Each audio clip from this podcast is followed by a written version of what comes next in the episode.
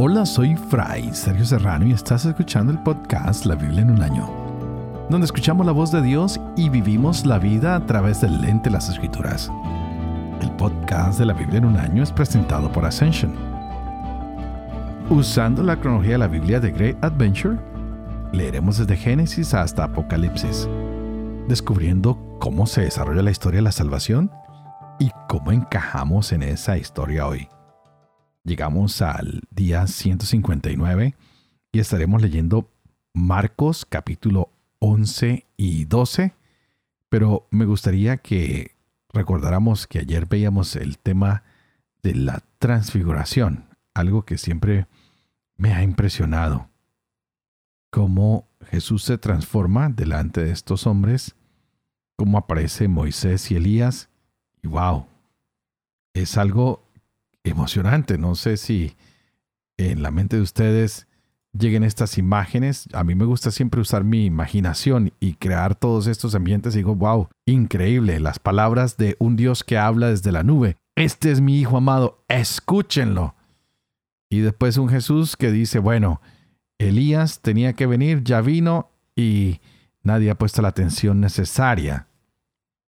También Jesús hoy invita a las personas a que crean más. Desde ayer nos estaba diciendo que Él no va a estar todo el tiempo con nosotros, que tengamos más fe. Y es así como curó al epiléptico. Y nos enseñó que el mayor de todos es aquel quien se pone como servidor de todos. Y que tenemos que recibir a todos como se reciben a los niños en nombre de Jesús. Y el que lo recibe, no solamente lo recibe a Él, sino que recibe al que lo ha enviado, al Padre. Nos pide que usemos su nombre. Y no importa quién lo esté usando, si lo están haciendo para hacer el bien, adelante, que lo usen. Que también seamos caritativos con aquellos que están sirviendo en el nombre del Señor. Que no escandalicemos, que seamos personas que dan testimonio, que dan fe, pero que no causan escándalo. También Jesús ayer nos invitó no solo a seguir los mandamientos, sino a ser generosos, ayudar a los pobres para poder tener un tesoro en el cielo, pues las riquezas tienen un peligro, y es que a veces nos quitan los ojos de Dios, nos quitan los ojos del necesitado y nos centramos en las riquezas. Por eso los camellos no podían entrar en la ciudad porque no podían pasar por las agujas con la carga pues se tenían que agachar y sus jorobas los detenían. A veces tenemos muchas jorobas que cargamos y no nos dejan pasar, no nos dejan entrar. Que podamos recibir la recompensa del desprendimiento de esa vida eterna que se nos ha prometido.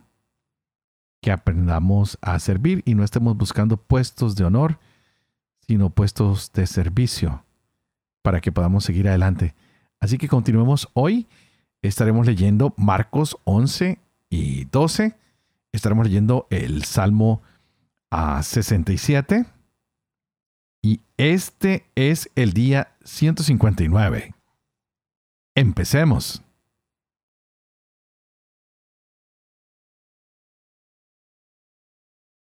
Marcos capítulo 11. Cuando se aproximaban a Jerusalén, cerca ya de Bethfagé y Betania, al pie del monte de los olivos, enviados de sus discípulos diciéndoles, Vayan al pueblo que está enfrente de ustedes. Y no bien entren en él, encontrarán un burrito atado sobre el que no ha montado todavía ningún hombre. Desátenlo y tráiganlo. Y si alguien les dice, ¿Por qué hacen eso? Digan, el Señor lo necesita y que lo devolverá enseguida. Fueron y encontraron el burrito atado junto a una puerta afuera en la calle y lo desataron. De los que estaban allí les dijeron, ¿qué hacen desatando el burrito? Ellos les contestaron según les había dicho Jesús y les dejaron traen el burrito ante Jesús, echaron encima sus mantos y se sentó sobre él. Muchos extendieron sus mantos por el camino. Otros follaje cortado de los campos. Los que iban delante y los que le seguían gritaban, sana, Bendito el que viene en nombre del Señor. Bendito el reino que viene de nuestro Padre David. sana en las alturas. Y entró en Jerusalén en el templo, y después de observar todo a su alrededor, siendo ya tarde, salió con los doce para Betania. Al día siguiente, saliendo ellos de Betania, sintió hambre. Y viendo de lejos una higuera con hojas, fue a ver si encontraba algo en ella. Acercándose a ella, no encontró más que hojas. Es que no era tiempo de higos. Entonces le dijo, que nunca jamás coma nadie fruto de ti. Y sus discípulos oían esto. Llegan a Jerusalén, y entrando en el templo comenzó a echar fuera a los que vendían y a los que compraban en el templo. Volcó las mesas de los cambistas y los puestos de los vendedores de palomas y no permitía que nadie transportara cosas por el templo. Y les enseñaba diciéndoles, ¿no está escrito, mi casa será llamada casa de oración para todas las gentes? Pero ustedes la tienen hecha una cueva de bandidos. Se enteraron de esto los sumos sacerdotes y los escribas, y buscaban cómo podrían matarle, porque le tenían miedo, pues toda la gente estaba asombrada de su doctrina. Y al atardecer salía fuera de la ciudad. Al pasar muy de mañana vieron la higuera que estaba seca hasta la raíz. Pedro, recordándolo, le dice, Rabí, mira, la higuera que maldijiste está seca. Jesús le respondió, Tengan fe en Dios. Yo les aseguro que quien diga a este monte, quítate y arrójate al mar, y no vacile en su corazón, sino que crea que va a suceder lo que dice, lo obtendrá. Por eso les digo, todo cuanto pidan en la oración, crean que ya lo han recibido y lo obtendrán. Y cuando se pongan de pie para orar, perdonen si tienen algo contra alguno, para que también su Padre que está en los cielos les perdone sus ofensas. Vuelven a Jerusalén y, mientras paseaba por el templo, se le acercan los sumos sacerdotes, los escribas y los ancianos, y le decían, ¿con qué autoridad haces esto? ¿O quién te ha dado tal autoridad para hacerlo? Jesús les dijo, les voy a preguntar una cosa. Respóndanme y les diré con qué autoridad hago esto. ¿El bautismo de Juan era del cielo o de los hombres? Respóndanme. Ellos discurrían entre sí. Si decimos del cielo, dirá, entonces, ¿por qué no le creyeron? Pero, ¿vamos a decir de los hombres? tenían miedo a la gente, pues todos tenían a Juan por un verdadero profeta. Responden pues a Jesús, no sabemos. Jesús entonces les dice, tampoco yo les digo con qué autoridad hago esto. Y se puso a hablarles en parábolas. Un hombre plantó una viña, la rodeó de una cerca, cavó un lagar y edificó una torre. La arrendó a unos labradores y se ausentó. Envió un siervo a los labradores a su debido tiempo para recibir de ellos una parte de los frutos de la viña. Ellos le agarraron, le golpearon y le despacharon con las manos vacías. De nuevo les envió a otro siervo. También a éste le descalabraron y le insultaron y envió a otro y a éste le mataron. Y también a otros muchos hiriendo a unos, matando a otros. Todavía le quedaba un hijo querido. Les envió a este el último diciendo, A mi hijo lo respetarán. Pero aquellos labradores dijeron entre sí, Este es el heredero. Vamos, matémoslo, y será nuestra la herencia. Le agarraron, le mataron y le echaron fuera de la viña. ¿Qué hará el dueño de la viña? Vendrá y dará muerte a los labradores y entregará la viña a otros. ¿No ha leído esta escritura? La piedra que los constructores desecharon, en piedra angular se ha convertido. Fue el Señor quien hizo esto y es maravilloso a nuestros ojos. Trataban de detenerlo, pero tuvieron miedo a la gente, porque habían comprendido que la parábola la había dicho por ellos. Y dejándolo se fueron y envían hacia él algunos fariseos y herodianos para casarlo en alguna palabra. Vienen y le dicen, Maestro, sabemos que eres veraz y que no te importa de nadie, porque no miras la condición de las personas, sino que enseñas con franqueza el camino de Dios. ¿Es lícito pagar tributo al César o no? ¿Pagamos o dejamos de pagar? Mas él, dándose cuenta de su hipocresía, les dijo, ¿Por qué me tientan? Tráigame un denario, que lo vea. Se lo trajeron y les dice, ¿de quién es esta imagen y la inscripción? Ellos le dijeron, del César. Jesús les dijo, lo del César, devuélvanselo al César, y lo de Dios, a Dios y se maravillaban de él. Se le acercan unos saduceos, esos que niegan que haya resurrección, y le preguntaban, Maestro, Moisés nos dejó escrito que si muere el hermano de alguno y deja mujer y no deja hijos, que su hermano tome a la mujer para dar descendencia a su hermano. Eran siete hermanos. El primero tomó mujer, pero murió sin dejar descendencia. También el segundo la tomó y murió sin dejar descendencia. Y el tercero lo mismo. Ninguno de los siete dejó descendencia. Después de todos murió también la mujer. En la resurrección, cuando resuciten, ¿de cuál de ellos será mujer? Porque los siete la tuvieron por mujer. Jesús les contestó,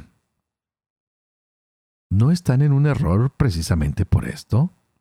por no entender las escrituras ni el poder de Dios? Pues cuando resuciten de entre los muertos, ni ellos tomarán mujer, ni ellas marido, sino que serán como ángeles en los cielos. Y acerca de que los muertos resucitan, ¿no han leído en el libro de Moisés en lo de la zarza cómo Dios le dijo, Yo soy el Dios de Abraham, de Isaac y el Dios de Jacob no es un Dios de muertos, sino de vivos. Están en un gran error. Se acercó uno de los escribas que les había oído y viendo que les había respondido muy bien, le preguntó, ¿cuál es el primero de todos los mandamientos? Jesús le contestó, el primero es, escuche Israel, el Señor nuestro Dios es el único Señor, y amarás al Señor tu Dios con todo tu corazón, con toda tu alma, con toda tu mente y con todas tus fuerzas. El segundo es, amarás a tu prójimo como a ti mismo. No existe otro mandamiento mayor que estos. Le dijo el escriba, Muy bien, maestro. Tienes razón al decir que Él es único y que no hay otro fuera de Él. Y amarle con todo el corazón, con toda la inteligencia y con todas las fuerzas, y amar al prójimo como a sí mismo, vale más que todos los holocaustos y sacrificios. Y Jesús, viendo que le había contestado con sensatez, le dijo, No estás lejos del reino de Dios. Y nadie más se atrevía ya a hacerle preguntas. Jesús, tomando la palabra, decía mientras enseñaba en el templo. ¿Cómo dicen los escribas que el Cristo es hijo de David? David mismo dijo movido por el Espíritu Santo. Dijo el Señor a mi Señor, siéntate a mi diestra hasta que ponga a tus enemigos debajo de tus pies. El mismo David le llama Señor. ¿Cómo entonces puede ser hijo suyo? La muchedumbre le oía con agrado. Decía también en su instrucción, Guárdense de los escribas que gustan pasear con amplio ropaje, ser saludados en las plazas, ocupar los primeros asientos en las sinagogas y los primeros puestos en los banquetes, y que devoran la hacienda de las viudas con el pretexto de largas oraciones. Esos tendrán una sentencia más rigurosa. Jesús se sentó frente al arca del tesoro y miraba cómo echaba la gente monedas en el arca del tesoro. Muchos ricos echaban mucho. Llegó también una viuda pobre y echó dos moneditas, o sea, una cuarta parte del haz. Entonces, llamando a sus discípulos, les dijo, Les digo de verdad que esta viuda pobre ha echado más que todos los que echan en el arca del tesoro, pues todos han echado de lo que les sobraba. Esta en cambio ha echado de lo que necesitaba, todo cuanto poseía, todo lo que tenía para vivir.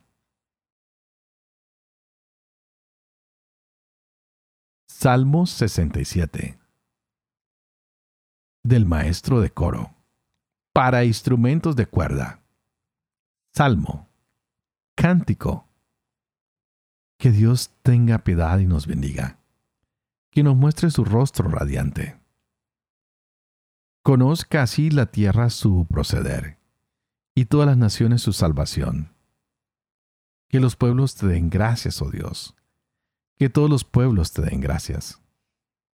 Que se alegren y exulten las naciones, pues juzgas al mundo con justicia.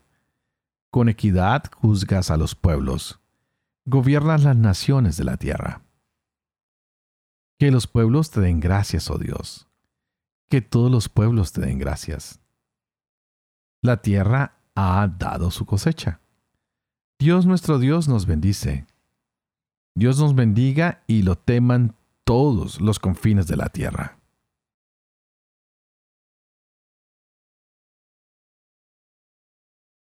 Padre de amor y misericordia ¿Tú qué haces elocuente la lengua de los niños?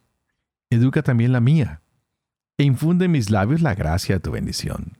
Padre, Hijo y Espíritu Santo. Y a ti te invito para que pidas al Espíritu Santo que Él abra nuestra mente y nuestro corazón para que nos gocemos de esta maravilla de palabra que el Señor nos ha regalado el día de hoy. ¡Wow! No deja de impresionarme la palabra del Señor siempre. Estamos llegando a lo que es casi que la vida terrenal del Señor. Pues Jesús está entrando en Jerusalén, la gente lo aclama, la gente lo recibe con gran popularidad, la gente baja palmas, pone su ropa para que él pase por encima, lo exaltan, lo honran, sana al Hijo de David, pero tal vez este recibimiento es euforia y no es realmente un recibimiento de corazón. ¿Será que ellos realmente lo amaban de corazón? Pues al día siguiente Jesús regresa para limpiar el templo y en el camino parece que está como molesto, maldijo una higuera, pues tenía muchas hojas y poco fruto. Y esta higuera se entiende como una imagen, como un símbolo de la nación judía. Mucha hoja, poco fruto. Y es por eso que Jesús empieza a limpiar el templo, entra en conflicto, en discusiones, en controversias con los líderes religiosos, y estos lo empiezan a odiar hasta el punto de que desean ocasionar su muerte. También hemos visto que Jesús va a ser el Cordero de la Pascua. Va a ser detenido antes de ser sacrificado. Los encargados de estos grupos religiosos están en su contra. Lo van a poner a prueba. Van a darse cuenta de que está hecho este hombre. ¿Será que si es un hombre fuerte? ¿Será que es un hombre que puede dar testimonio? Me imagino que estaba esas preguntas en sus cabezas. Pero volviéndonos un poquito al inicio del día de hoy, descubrimos que Jesús se, se, presenta siempre públicamente. Él se presenta como lo que es, como el Mesías. Hizo el juicio contra la higuera. Entró a purificar el templo. Jesús hace un discurso sobre lo que es la oración y se enfrenta a estos líderes religiosos. El día sábado, día reposo, hay muchos uh, cambistas en el templo, hay animales. Y en este primer día en que Jesús entra a Jerusalén, parece que viene en un rol ya más sacerdotal. Pero a la vez, Él es el mismo que se va a ofrecer. Ya no se va a tener que cambiar más dinero. Ya no se van a tener que vender más animales. Pues el verdadero sacrificio es Jesús mismo, que es el sacrificio aceptable para Dios ¿Y por qué lo hace? Para limpiarnos de nuestros pecados, de los tuyos y de los mismos. Jesús no pasó la noche en Jerusalén, sino que se fue para Betania. Ya había entrado a la ciudad y ahora se va para la ciudad de Betania. Curioso cómo Jesús no se quiere quedar en esta ciudad, sino que se va a otro lugar. Los maestros y sacerdotes de la ley, los ancianos, siempre terminan escabulléndose, escondiéndose. Van a probar a Jesús y Jesús les demuestra que realmente ellos son los ignorantes y terminan saliendo corriendo. No sé si se dieron cuenta de esto, ¿no? Hay muchas preguntas que se le hacen a Jesús y sus respuestas siempre se devuelven hacia aquellos enemigos que lo están acechando constantemente. Es un gran contraste. Vienen a perseguirlo y terminan perseguidos por sus propias preguntas, lo cual nos indica que cuando nos acercamos a Jesús, debemos acercarnos con un corazón sincero. Debemos evitar la distancia, pues para Jesús no existen las distancias de edades, de sexo, de condición social. Lo que importa es que vengamos con una actitud de fe, que tú y yo queramos escuchar las enseñanzas que Él nos va a dar pues Jesús tiene una respuesta, algo que nos va a aliviar el corazón, algo que nos va a dar luz. Él quiere sacarnos de la ignorancia, Él quiere sanar nuestros cuerpos, quiere sanar nuestro corazón, quiere liberarnos del pecado, pero para eso tú y yo tenemos que abrir el corazón. Pues Él es el buen pastor, lo veíamos antes en el Salmo 23. Y todos los que buscamos a Jesús con hambre y con sed espiritual, Él nos satisface, lo vimos con tantas multiplicaciones de pan. Él nos da el alimento que necesitamos, pues Él mismo es el pan de vida y ahora se ofrece como sacrificio. ¿Cuál es la enseñanza del día de hoy? Que Dios nos ama. Que nos ama y que nos ama profundamente. Que Él sabe esperar por cada uno de nosotros, cada uno a su tiempo. Tal vez tu tiempo es hoy, así que hoy acércate con confianza. Tal vez hoy es el día en que tienes, tienes que acercar con fe, abriendo tu corazón, para que tú inicies esa relación con Jesús. Y tal vez puedes decirle, Señor, yo también me quiero sacrificar, quiero dejar atrás muchas cosas. Tal vez tengo que morir a muchas cosas porque quiero resucitar contigo. Hoy Jesús nos abre ese camino, esa posibilidad. Y si tenemos alguna duda, si tenemos algún temor, si las cosas no son claras, recordemos que Él mismo nos ha dicho que nadie que se acerque a Él, Él lo devolverá, que lo echará, hacia, lo echará fuera. Por eso tal vez podemos terminar hoy con las palabras del Salmo. Que Dios tenga piedad y nos bendiga. Que Él nos muestre su rostro radiante. Que conozcamos de esta manera su proceder para que a todas las naciones llegue su salvación.